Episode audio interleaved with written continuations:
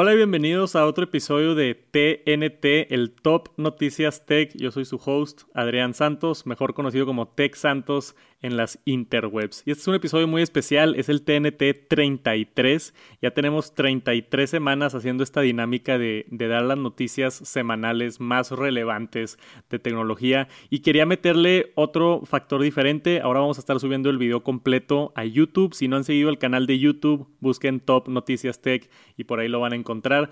También lo que tenemos diferente es que me va a estar acompañando, produciendo y aportándonos un par de comentarios mi amigo Jera. ¿Cómo estás, Jera? ¿Qué onda, Tech? ¿Cómo estás? También muy bien, excelente. ¿Estás listo para ver las noticias? Listo, vamos a darle. Venga, venga.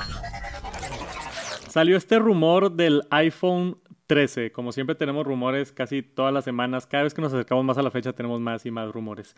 Este fue de Mako Takara y esto parece que pasa todos los años. Siempre tenemos este tipo de rumores donde Mako Takara, que es un blog este, que tiene muchísimas filtraciones, consigue los CADs. Entonces los CADs son como que los modelos de, de, AutoCAD o los modelos 3D que utilizan para fabricar los iPhones. Entonces encontraron o les dieron a través de una filtración este AutoCAD del supuesto iPhone 13 Pro y lo imprimieron y le pegaron ahí una, una imagen que parece que le pusieron resistol. Se ve bastante mal en mi, en mi opinión, pero está bien. Y tenemos ya la confirmación otra vez de que el notch va a ser un poquito más pequeño. Se ve ahí que la bocina se fue hacia la parte de arriba y la cámara selfie se cambió del lado derecho al lado izquierdo, que yo creo que es porque estorba el módulo de la cámara en la parte de atrás. Y esto es, acá tenemos otra imagen también en la parte de abajo de cómo va a estar el módulo por atrás. Se ve bastante igual a lo que tenemos ahorita, el sensor de LIDAR, el LED arriba y, y los tres lentes. Supuestamente iba a estar un poquito más flaquito el módulo de la cámara, entonces eso pudiera cambiar pero no es mucha información nueva, es nada más confirmación de otra fuente, porque habíamos escuchado lo del notch, ya habíamos escuchado lo del módulo de la cámara, es nada más confirmación a través de Mako Takara que siempre, casi siempre latina muy bien a los, a los reportes. Y parece ser que ahora sí Ahora sí, porque el año pasado no sucedió, vamos a tener el notch más pequeño, ya se confirmó por, por múltiples fuentes. Jera, ¿es, algo que te importa a ti el notch más pequeño o te da igual? Pues fíjate que me da igual, ya me acostumbré. Pero yo creo que a la gente que no le gusta, pues seguirá ahí. O sea, más chiquito, más grande, pero va a seguir. Pero a mí me, da igual, la verdad. Ya me acostumbré. Lo, lo, mismo pienso yo, porque eh, el ahorrarte 2, 3 milímetros de espacio es de que, ok, se ve tantito más cool, pero no te agrega nada de función. No, no, no te da como que ay, me agregó toda otra funcionalidad o ahora puedo poner toda otra cosa, o sea, no, no te agregan nada, nada más el aspecto físico de que se ve un poquito mejor. Pero sé que mucha gente lo ha estado pidiendo y para mí que se vea diferente por enfrente el iPhone, creo que es un cambio que se puede apreciar. Después tenemos una nota medio triste, pero que se veía venir, y eso es Tim Cook eventualmente dejando Apple. Ya tiene muchos años, desde el 2011, que empezó a ser CEO Tim Cook después de que se puso bastante grave Steve Jobs. Tim Cook al principio mucha gente dudaba de él y como que no sabían bien si, si le iba bien o no y mucha gente le ha tirado por no innovar tanto, pero para mí, al menos en mi libro, Tim Cook tiene todo el respeto del mundo de agarrar una empresa en pleno crecimiento que sí, innovar fue como parte de Steve Jobs, pero crecer una empresa, hacer la empresa más valiosa del mundo, tiene yo creo que el mismo mérito y es igual de complicado. Y Tim Cook llevó a Apple los últimos 10 años a ser la empresa más valiosa del mundo a través de sus estrategias y igual no mucha gente está de acuerdo, pero el cuate sabe hacer lana. Entonces, este, yo creo que también por eso ha, ha sido el éxito que ha tenido. Estuvo en una entrevista con Kara Swisher. Le hicieron una entrevista donde le preguntaron muchas cosas y una de las preguntas que le hizo la reportera fue, hey, ¿vas a... ¿cuánto tiempo te queda en Apple, no? ¿Te ves en 10 años todavía siendo CEO de Apple? Y muy directo contestó así como que, no, 10 años ni de chiste. O sea, no creo. Entonces, la gente tomó esta nota de decir Steve Jobs en menos de 10 años ya no va a estar. Dije Steve Jobs, dije Steve Jobs, ¿verdad? Tim Cook, ya me estoy confundiendo. Tim Cook en menos de 10 años ya no va a estar en, en Apple. Y no sé qué tipo de opiniones tengan ustedes de Tim Cook. A mí me cae bien el cuate. ¿Tú, Jera, te gusta, te cae bien Timmy o no? Pues sí, digo, yo creo que su trabajo ha sido bueno. Digo, obviamente los fans de Steve Jobs vamos a ir ahí porque yo creo que vamos, siempre... o sea, te vamos, incluyes. me incluyo, sí. Yo soy más a fan... ver, a ver, rézame, ¿por qué Tim Cook? Digo, ¿por qué Soy Tim Jobs. eres Tim Jobs? Ok. Sí. ¿Pero por qué? Yo creo que, no sé, digo, como que las innovaciones y las ideas, su manera de presentar y todo, como que, no sé, me gustaba más. Ahorita como que muchas veces se rige mucho por el, no sé, otros factores económicos y... Ya, ya, ya. Pero le hace el mérito que menciono de que, de que Tim Cook hizo la empresa más valiosa del mundo. Sí, en- o sea, por eso decía, o sea, en, en base a lo económico creo yo que sí, digamos que lo ha llevado por ese lado. O sea, Pero igual y falta algo de, de innovación o de sí. diferencia. Digo, a pesar de ser eh, fanboy, Apple Boy, este, creo que eh, sí, no sé, extraño esos dispositivos nuevos, diferentes. Pues esperemos que pase algo con realidad aumentada y cosas en el futuro. También no sé si sea, no sé, todos hacen la pregunta de qué hubiera pasado si Steve Jobs está aquí todavía, que hubiera sido diferente. Yo creo que no mucho. El punto de la empresa es hacer el más dinero posible y ha hecho un buen jale Tim Cook. Pero me hubiera gustado tener los dos. tener un poquito más de innovación y un poquito más de, de, de crecimiento por parte de Apple. Creo yo también que llegar a ser la empresa más valiosa del mundo te da mucho poder para investigar en otras cosas, ¿no? Entonces, ponle tú, igual están desarrollando un, un Apple Car porque tienen la lana y es algo bien caro, que igual y si no hubieran llegado a tener el dinero, no hubieran tenido la economía como para hacerlo. Entonces, no sé, puede ser también que tenga algo de, de, de mérito por ahí. Pero Tim Cook puede que se vaya al menos menos de 10 años. Yo creo que sí aguanta otros 5, 6, 7 años y ya no lo vamos a estar viendo en Apple. Yo creo que el que sigue es Phil Schiller, el que también se para ahí de repente a las, a las presentaciones. Él se enfoca más en, en iOS, creo. Pero creo que es él o el otro, el, el flaquito, el del meme, ¿cómo se llamaba? Craig, Craig Federici. Craig Federici también creo que puede ser un buen... o el siguiente CEO de Apple. Y después tenemos el notición de la semana, la triste salida de LG en el negocio de teléfonos inteligentes. Esto seguramente ya lo vieron por Twitter, en cualquier noticia, pero e, en el mundo de tecnología pesa mucho y a mí se me dio mucha tristeza. Saqué un, un tweet mencionando que uno de los primeros teléfonos donde yo sentí algo de magia fue el LG Chocolate porque tenía unos botones, la pantalla no era touch, pero tenía unos botones que eran touch y yo no entendí, mi cerebro no procesaba bien que no hacía clic el botón. Estoy hablando de esto en el 2006, 2007, por allá, antes del iPhone creo. El LG Chocolate, no sé bien cuándo salió, pero eh, es, creo que fue antes del iPhone y tuve ese tipo de experiencia con un teléfono LG. Después de eso, la verdad nunca utilicé, tenemos aquí la foto del LG Wing. Entonces hacían cosas diferentes, hacían cosas buenas y vi el video que les recomiendo muchísimo que lo vean de MKBHD, Marqués Brownlee, el dios de la tecnología en YouTube, hizo un muy buen video sobre LG y todo lo que ha impactado a la industria de teléfonos. Entonces, muchas cosas que no te esperas. LG fue el primer teléfono en tener una cámara ultra wide. LG fue el primer teléfono en tener tres cámaras en la parte de atrás, que ahora todos los teléfonos tienen tres cámaras en la parte de atrás. Entonces, muchos, muchos trends. LG, de hecho, también fue el primero, no sé si sabías, Jera, fue el primero en hacer un teléfono en el rango de 18 x 9. Entonces, los hicieron un poquito más alargados y después toda la competencia adoptó eso porque querían un teléfono más flaquito, más largo. Entonces LG aportó mucho a la industria, pero desafortunadamente no los compraban lo suficiente como para poder que sea sustentable. ¿Tú tienes alguna experiencia con LG o no? La verdad, yo siempre tuve otras marcas, digo, pero nunca tuve un teléfono LG. Entonces, no, en cuanto a opinión LG, no. Creo que no eres el único. Hay mucha gente que nunca tuvo un teléfono LG y por algo se están, por algo se están decidiendo dejarlo. Y esto no significa que está quebrando la empresa tampoco. Esto simplemente quiere decir que están cortando un brazo. LG todavía hace refrigeradores, estufas, lavadoras, monitores muy buenos. Los LG Ultrafine son buenísimos. Las bocinas, yo tengo unas bocinas X-Boom de LG que también son buenísimas. Las teles, por supuesto. Yo sigo diciendo que si quieres la mejor tele en el mercado, es OLED de LG. Son muy buenas televisiones. En cuanto a precio-calidad, creo que Samsung QLED pero si tienes toda la lana del mundo, una OLED de LG es, muy buena tecnología, muy buena empresa. Entonces, es triste verlos irse porque perdemos una competencia en el mundo de smartphones y eso nos afecta a todos los consumidores. Eso, eso quiere decir que hay menos innovación en el mercado, perdemos también algo del aspecto de competencia y es triste, simplemente es triste ver la partida.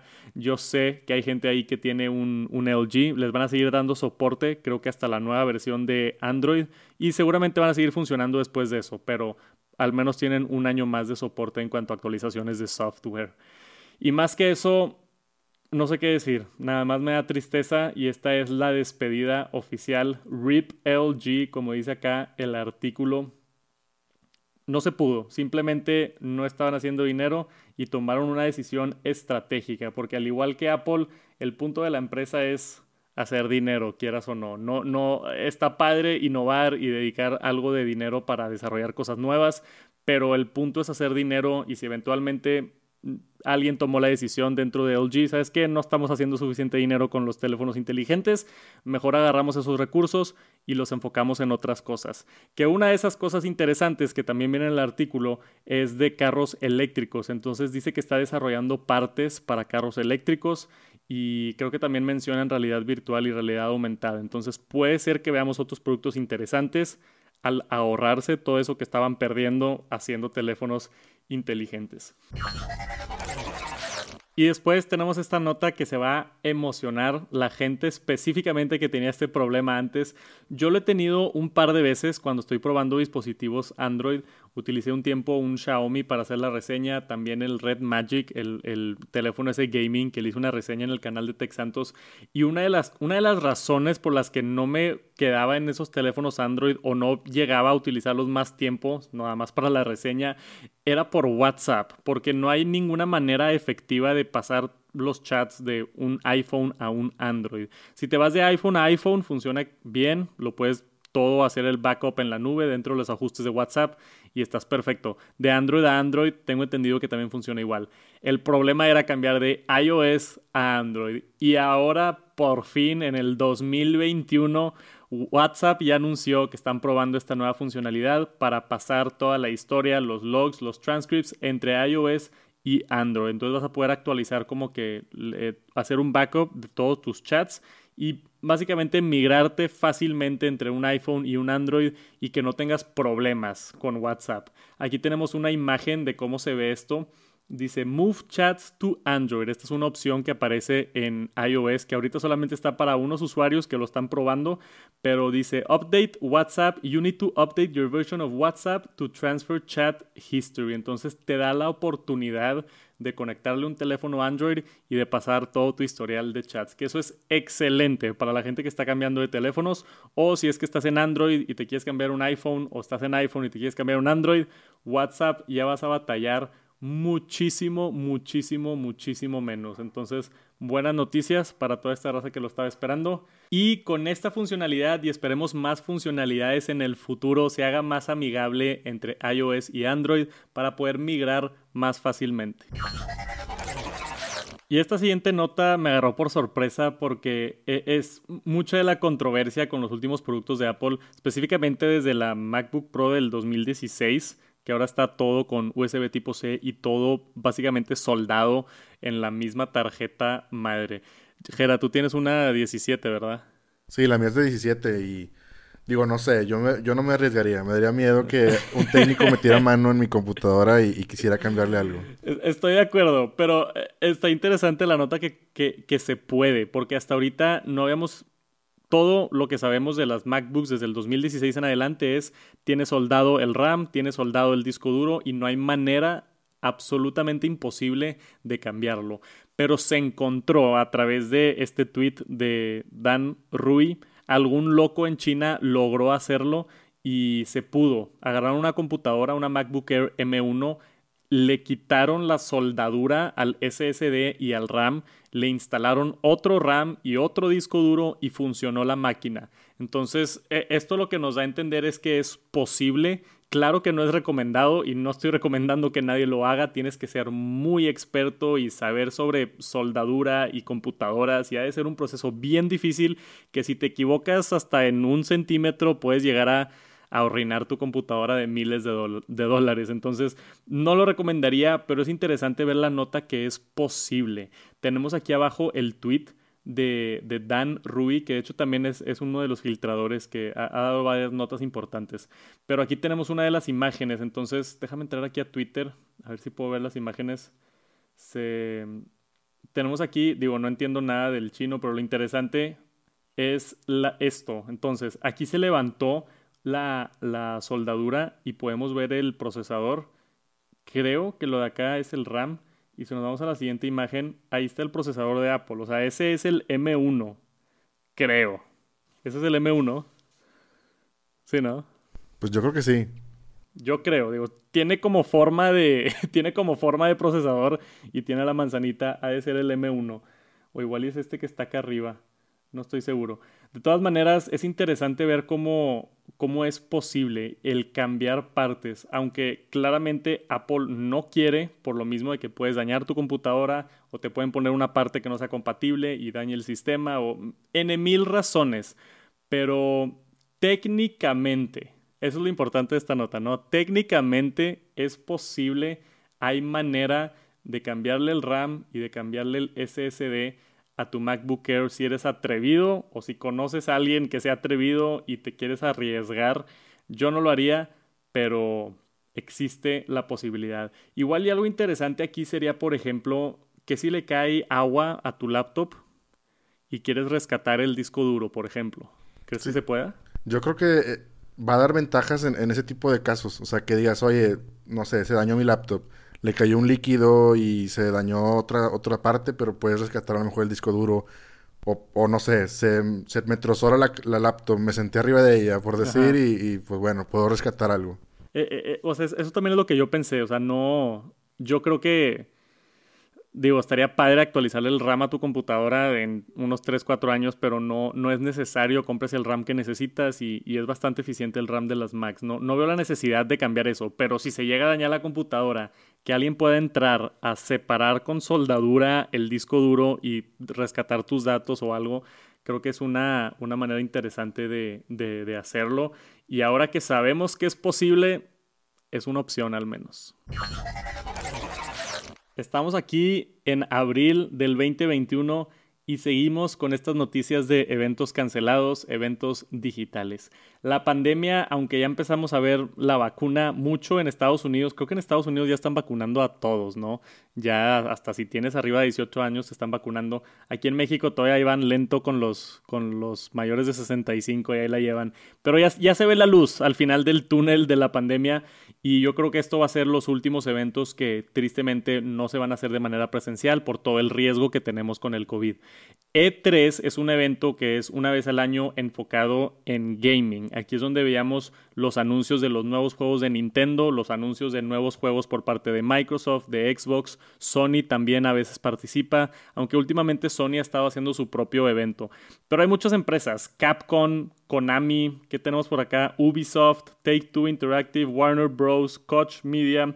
Sea, no, es nada más los grandes de Nintendo y Microsoft con el Xbox, sino e, e, es un evento grande, es como el CES de videojuegos y donde las empresas presentan. Este año 2021 ya se confirmó que Microsoft y Nintendo van a estar participando en este evento, pero es completamente digital va a ser del 12 de junio al 15 de junio. Dice que Sony no ha confirmado y probablemente no va a estar involucrado. Como dije, Sony como que le ha empezado a gustar hacer sus propios eventos. Pero Microsoft, Nintendo confirmados y estén listos y pendientes junio 12 a junio 15. Si les interesan los videojuegos, seguramente vamos a ver anuncios muy, muy buenos y a ver qué tiene preparado tanto Nintendo como Microsoft para esto. Por parte de Microsoft acaban de comprar Bethesda, que es una empresa de videojuegos muy importante. Yo creo que también van a hablar un poquito de eso y esa asociación o algunos videojuegos nuevos. Por parte de Nintendo no estoy tan enterado de los rumores. Si pasan un nuevo trailer de Breath of the Wild 2, me voy a emocionar muchísimo pero estoy seguro que Nintendo también tiene cosas interesantes que anunciar. pendientes al E3 junio 12 a 15. Tenemos un reporte a través de 9to5 Mac que son muy buenos en encontrar filtraciones dentro de los propios sistemas operativos de Apple.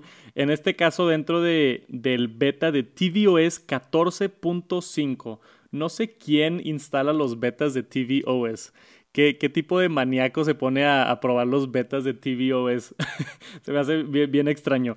Pero encontraron referencias, referencias importantes en el código del supuesto siguiente generación de Apple TV. Esas referencias son 120 Hz y también 4K. Entonces, 4K a 120 Hz es algo, al menos en el mundo de gaming, que empezamos a ver justo con el PlayStation 5 y con el Xbox, ¿cómo se llama el nuevo? Serie X, creo. Serie X. Entonces, e, esos dos que son consolas que acaban de salir ya tienen el poder. Pero por muchísimos años jugar videojuegos en 4K a 120 era algo imposible, necesitabas mucho poder gráfico. Y aún hoy en día el PlayStation 5 es un monstruo, está de este tamaño y tiene una tarjeta de gráficos grandísima y hace un ruido como avión casi. Entonces yo no sé cómo Apple en una caja de Apple TV va a lograr tener un procesador que pueda correr juegos en 4K a 120 Hz. ¿Estás impresionante o no? Es impresionante porque sí, o sea, e-, el tamaño, como tú dices, comparándolo con un PlayStation 5, o sea, quién sabe cómo van a hacer para refrigerar en un, espacio tan pequeño que, ese dispositivo corra juegos en 120 Hz. O sea, es impresionante. Eh, va, va a ser un, no sé si va a ser como el A14 o, como el que vamos a ver en los nuevos iPad Pros, que va a ser el A14X o el, una mejorada de A14 o si le van a meter un tipo M1 aquí al Apple TV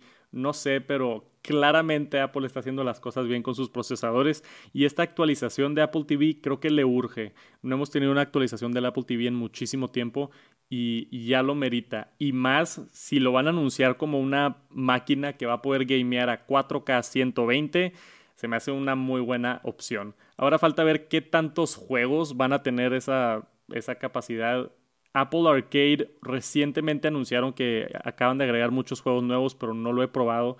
No sé, está interesante al menos que esté el hardware disponible y yo creo que desarrolladores van a empezar a hacer más videojuegos. No sé qué tanta gente utilice su Apple TV para gaming, pero ya va a estar disponible, ya va a estar capaz con ese puerto de HDMI 2.1 puede llegar a, transmitir 4K 120 cuadros por segundo, que se me hace impresionante. Vamos a ver qué pasa. Y yo creo en cuanto a cuándo vamos a ver este Apple TV, no sé posiblemente tan pronto como abril, ahorita en el supuesto evento de abril que vamos a tener, si ya lo están referenciando en el código del beta de iOS 14.5, yo creo que es probable que lo veamos en abril, más tardar en junio, por ahí en el WWDC. Entonces, los siguientes tres meses yo creo, creo que sería una buena apuesta para empezar a ver este nuevo Apple TV. Y hablando de Apple TV, tuvimos esta nota bien interesante. Apple acaba de sacar su primera combinación de podcast y serie de televisión. Entonces, ¿qué, significa esto? Apple es de las plataformas más grandes en el mundo en cuanto a podcast. Nada más le gana Spotify, pero muchísima gente escucha podcast en Apple Podcast, incluyéndome a mí, y le están echando muchas ganas. Van a empezar con contenido original y creo que eventualmente va a haber un podcast plus donde puedes tener más acceso a contenido y otras cosas. No, no, no sé, pero se ve que le están echando ganas a los podcasts. Y por supuesto que le están echando ganas a Apple TV Plus, a su servicio de suscripción, que yo todavía tengo gratis ahorita, creo. Y tiene muy buenas series, sí lo recomiendo, tiene muy, muy buenas series.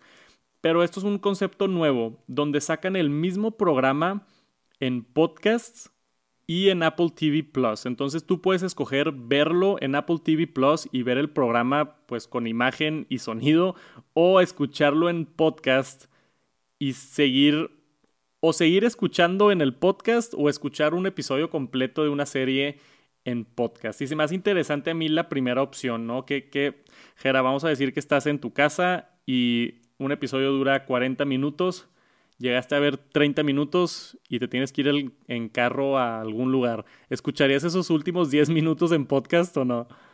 En lo personal, yo creo que no. no sé, para mí no. no. vas a jalar. No, yo no. Yo no funciono con eso. Yo, yo sí quiero ver. Yo soy más visual. Ya, ya. Quieres verlo todo. Sí, sí. Hay, hay gente que sí. O sea, hay mucha gente que con el puro audio tiene o nada más para satisfacer la necesidad de acabar un episodio o de estoy limpiando la casa y como quiera no voy a estar volteando la tele, pues lo pongo en las bocinas, el puro podcast. Está bien interesante y había también una nota de Netflix no sé si te acuerdas, pero Netflix estaba probando la opción también de tener solamente audio, que a mí se me hace bien interesante. Para mí, eh, concuerdo contigo, el ver una película o ver una serie, 100% es, pues me quiero consumir, no quiero entender todo, quiero ver todo lo visual, quiero disfrutarlo, pero se ve esta necesidad de, de podcast y yo creo que sí hay mercados, sí hay gente que, sí hay gente que lo va a ver, ¿no? Sí, definitivamente. Digo, yo conozco gente que, que sí, que están viendo una serie y a lo mejor no es como que vas a escuchar el podcast, pero sí dejas el celular ahí a un lado y estás escuchando la serie y no le estás poniendo atención. O estás trabajando y estás escuchando la serie y no la estás viendo. Yo creo que tiene potencial. Hay gente que sí lo va a usar. Y, más cuando le das la opción. A mí lo, que más me gusta de, servicios o de productos tecnológicos es que le den la opción al consumidor, ¿no? Entonces, no es como que te están diciendo, estás solamente en podcast te están dando la opción si quieres, ¿no? Entonces lo puedes ver acá, normal, o lo puedes ver acá en podcast si así lo deseas. Y pues similar a lo que estamos haciendo aquí con el Top Noticias Tecno, está el video completo aquí en YouTube, lo puede ver el que lo quiera ver en YouTube, pero también está en Apple Podcast, también está en Spotify y le das la opción a la gente de que haga lo que ellos quieran hacer con su tiempo y como ellos quieran consumir su contenido. Lo interesante es verlo que lo hagan empresas grandes como Netflix, como Apple TV Plus, se me hace, se me hace bien interesante. Entonces, esperen pronto, ya salió el primer, se llama este, no dije el nombre, se llama The Line. Es una combinación de podcast con un show original sobre un Navy SEAL. No lo conozco, seguramente algo por allá de, de Estados Unidos, de la Marina. Pero lo interesante es eso. The Line va a ser el primer programa que va a estar simultáneamente en Apple Podcasts y en Apple TV Plus.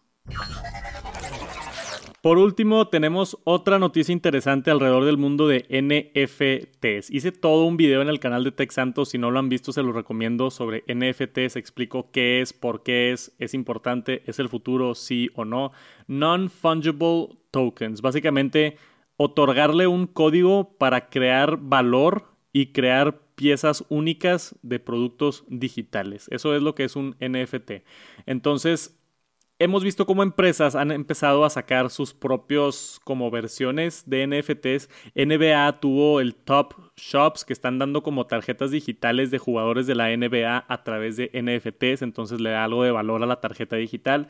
Vimos también el concepto de Nike que quiere empezar a vender de esos zapatos súper raros y súper caros atados a un código de NFT y eso va a permitir que, que le dé algo de valor, ¿no?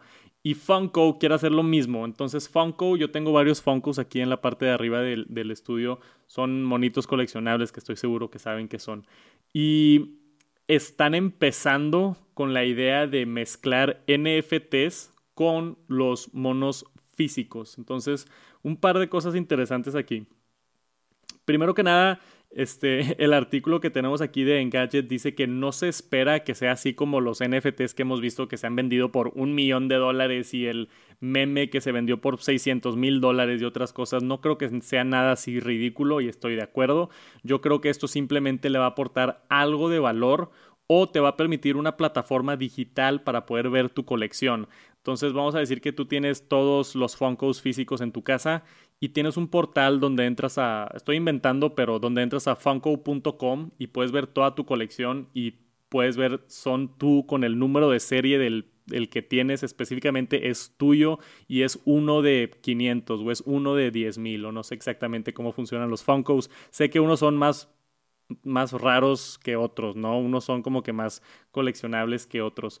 Pero fuera de eso, ¿qué, qué, qué otro uso le puedes ver agregarle NFTs al, a los Funkos?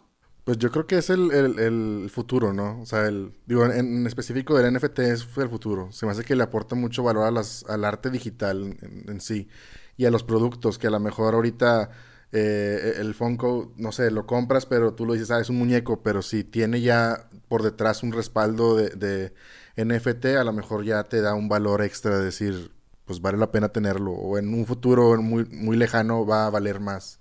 Ya, o sea, que tú puedas, vamos a decir, en 10 años, si yo tengo un Funko de Spider-Man, decir, oye, aquí está el NFT, está en el blockchain y puedes verificar que este es auténtico y es el de colección del año 2015 o lo que tú quieras. Entonces te da un poquito más de, credibilidad, ¿no? Al, tenerlo respaldado con un NFT. Em, está interesante. Se supone aquí en el artículo estoy leyendo esta primera ola de NFTs va a llegar en junio, entonces en un par de meses pudiéramos estar viendo los primeros Funkos con NFTs, que tengo entendido que va a haber una porción donde sean 100% digitales y otra porción donde sean unos Funkos que tienen físicamente y aparte incluyendo el código de NFT. Si les interesan los Funkos, les recomiendo que vean esta nota y estén al pendiente de todos estos nuevos productos. Y eso es todo, eso es todo el top noticias tech de esta semana. Muchísimas gracias por acompañarme si llegaron a esta parte del video o si llegaron a esta parte del podcast. Saludos por allá en Spotify, Apple Podcast, Google Podcast. Déjenme una reseña si no lo han hecho. Si están en YouTube, que no se les olvide suscribirse y prender la campanita de notificaciones. Se vienen cosas muy padres a este canal. Le vamos a estar echando muchas ganas ahora que tengo la ayuda acá de mi productor Jera, que también me está ayudando con la edición de estos videos. Déjenos comentarios, qué les gustó, qué no, qué podemos cambiar. Somos nuevos, este fue un episodio piloto, vamos a ver qué, funciona. Yo creo también en, lo que yo dijera nos hacemos más cómodos hablando, va, va, a ir mejorando la cosa. Pero queremos moverle, ¿no? ¿Les gustó las tomas, los cambios, sí o no? Déjenme un comentario abajo y seguramente vamos a estar ahí leyendo la retroalimentación.